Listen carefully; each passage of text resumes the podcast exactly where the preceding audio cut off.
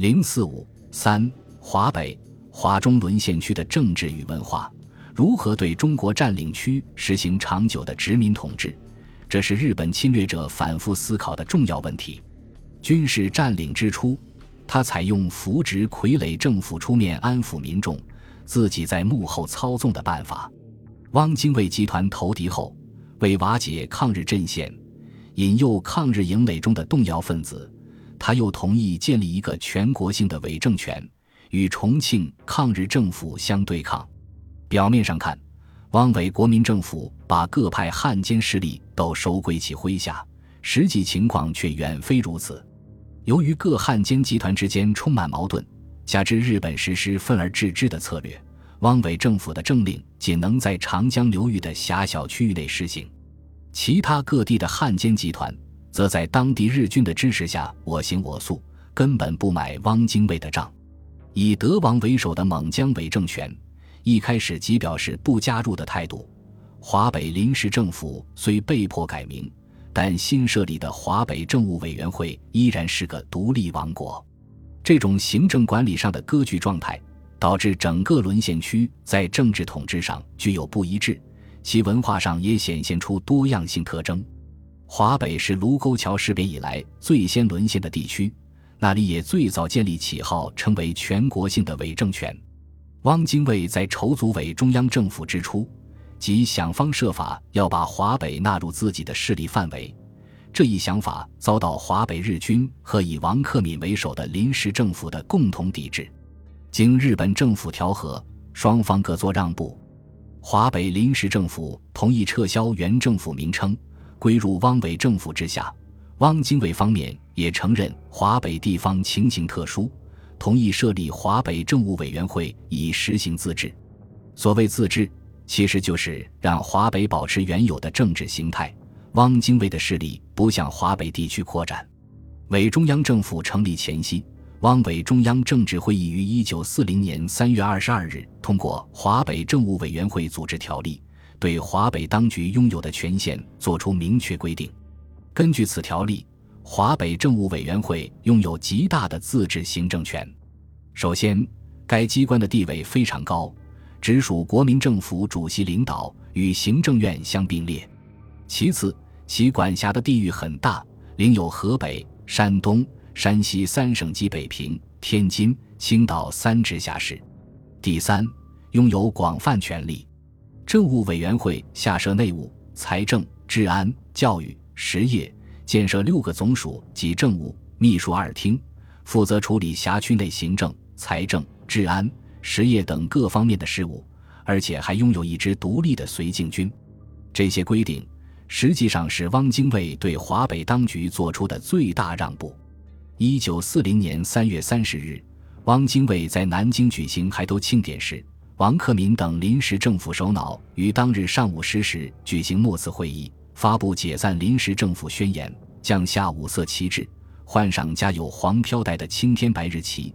接着宣布召开华北政务委员会第一次大会，委员长王克敏及各委员、总署督办宣誓就职，宣告华北政务委员会成立。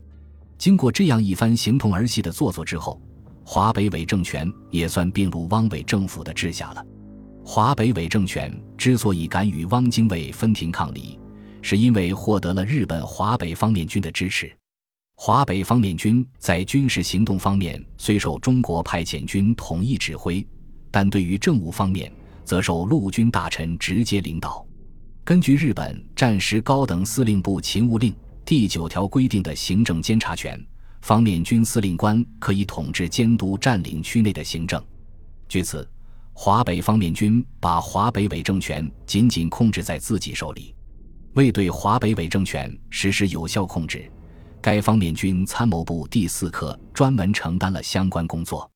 此外，在华北政务委员会本部及所属各省、各特别市政府内，都设有顾问部，由该军派遣的最高顾问、顾问、顾问辅佐官进行幕后指挥。顾问部名义上协助中国方面开展行政、司法、军事、警察等业务，实际却是凌驾于各级伪政权头上的太上皇。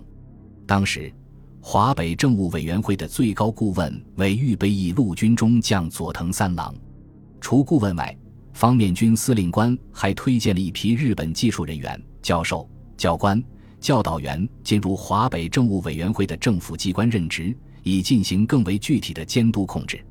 华北方面军除在总体上监督华北全部行政外，还直接担任河北省及北平、天津两个特别市的政务指导。山西、山东、河南各省，则分别由第一军、第十二军、第三十五师团担任指导，具体业务由派驻各处的特务机关负责。对于到以下政府机关的行政指导，则由各地日军根据具体情况而定。一般是由日本特务机关派遣到县联络员、对到、县公署进行幕后指挥，在华北日军的严密控制下，华北政务委员会的一切活动当然严格按照日本的侵华战略进行。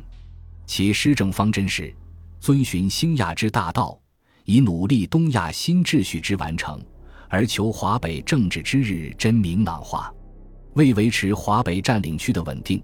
内务总署着手整顿地方行政，确定各级政府施政纲要，调整行政区域，实施保甲制度。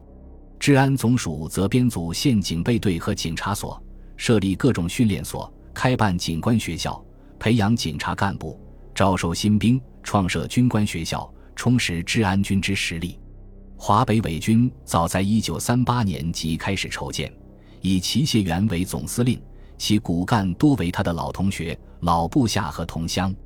一九三九年十月，治安军正式建成，编成三个集团军与两个独立团，额定兵力约一万五千人。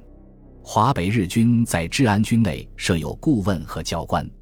治安军从建立之初即同日军混合部署，以协助日军作战。华北政务委员会成立后。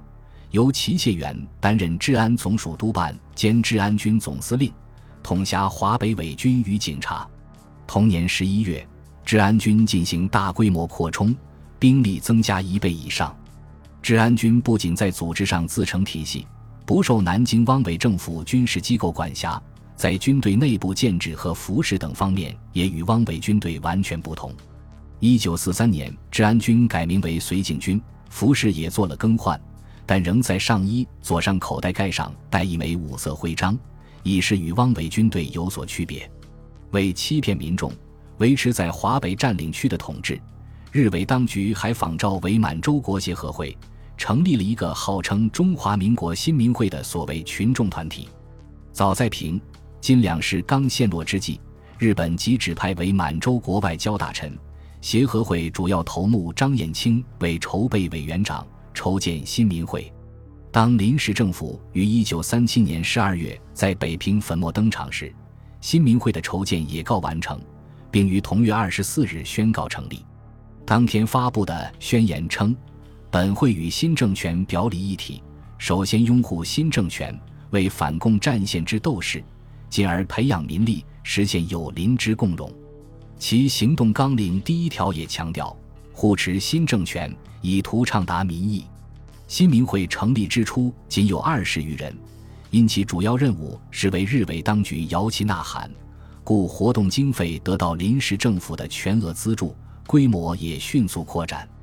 一九三九年十月，临时政府首脑王克敏担任会长后，新民会更成为华北伪政权手中的得力工具。汪伪政府建立后，新民会并未被汪伪国民党替代。其组织反而得到加强。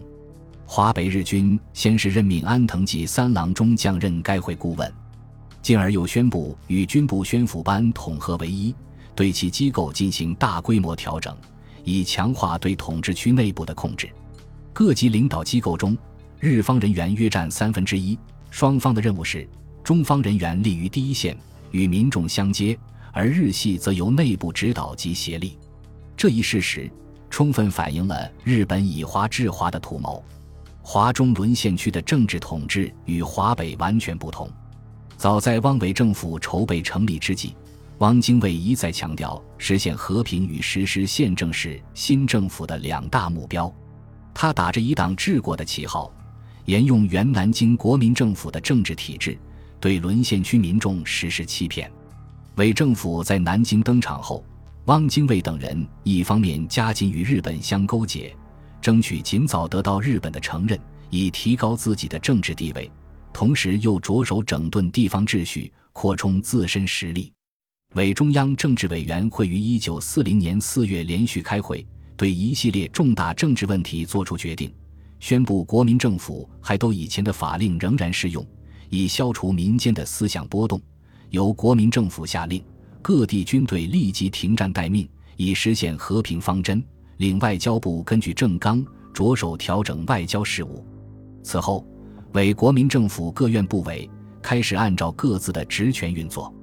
在财政方面，由财政部长周佛海召集中央银行筹备委员会，决议定名中央储备银行，于双十节正式成立，负责募集资金。整理旧币、发行新币等事务。军事方面，改编维新政府留下的军队，收编陆续来投的新军队，迅速扩充军事实力。与此同时，又新成立一个警卫师，专门负责中央机关的安全保卫。宣传方面，创办中央电报通讯社，统一对内外发表新闻。另外，还创设宣传讲习所，培训宣传干部。派往各地宣传机关服务。经过半年多努力，日本终于同汪政府正式签约。此后，汪伪当局认为和平建国之基础已成，开始把政治活动的重心转到强化党权、确立治安等方面。本集播放完毕，感谢您的收听，喜欢请订阅加关注，主页有更多精彩内容。